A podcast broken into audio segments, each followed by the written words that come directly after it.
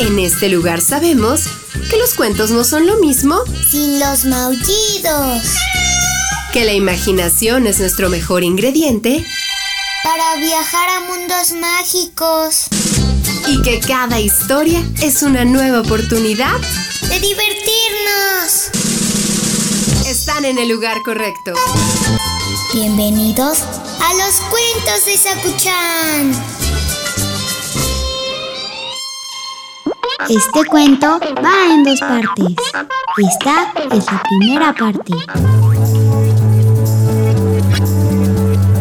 Sakuchan, ¿estás listo para lo que te voy a contar hoy? Hoy habrá muchos monitos en esta historia. Sí, monitos de los que andan por los árboles.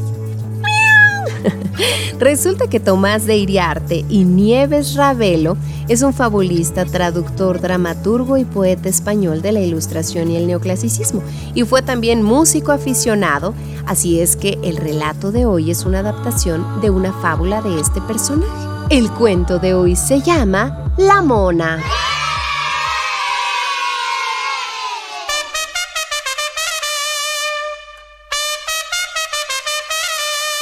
En una ciudad del sur de España había un caballero muy rico, riquísimo, que vivía rodeado de todos los lujos y comodidades que uno pueda imaginar. Sus negocios le permitían disfrutar de un montón de caprichos, como una casa rodeada de jardines y sirvientes que le hacían reverencias a todas horas. Poseía caballos, valiosas obras de arte y su mesa siempre estaba repleta de manjares y frutas exóticas venidas de los lugares más lejanos del mundo. De todas las posesiones que tenía, había una por la que sentía especial cariño, una mona muy simpática que un amigo le había traído de África. Como era un hombre soltero y sin ocupaciones importantes, se dedicaba a cuidarla y a jugar con ella todo el día. La tenía tan consentida que la sentaba con él a la mesa, le desenredaba el pelo con un peine de marfil y la dejaba dormir junto a la chimenea sobre cojines de seda. Ni la mismísima reina vivía mejor. Por si esto fuera poco, la monita era muy presumida, así que el amo a menudo le regalaba broches, lazos y todo tipo de adornos para que se sintiera la más guapa del mundo. Cuenta la historia que un día de verano se fue de compras y apareció en la casa con un vestido ideal. Estaba confeccionado con telas de colores brillantes y tenía dos volantes de encaje que quitaban el hipo. La mona se lo puso entusiasmada y fue corriendo a verse en el espejo. ¡Ah! ¡Es increíble!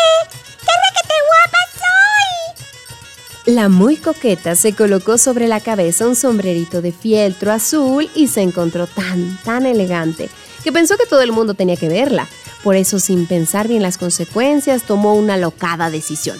Escaparse por la ventana esa misma noche y cruzar el estrecho de Gibraltar para llegar a África. Su destino era Tetuán, la tierra en la que había nacido y donde aún vivían sus familiares y amigos de la infancia. Mientras se alejaba de su confortable vida, por su cabeza solo rondaba un pensamiento.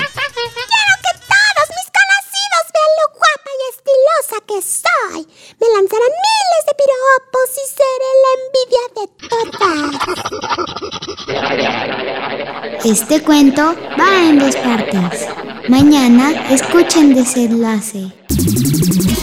Tan, tan.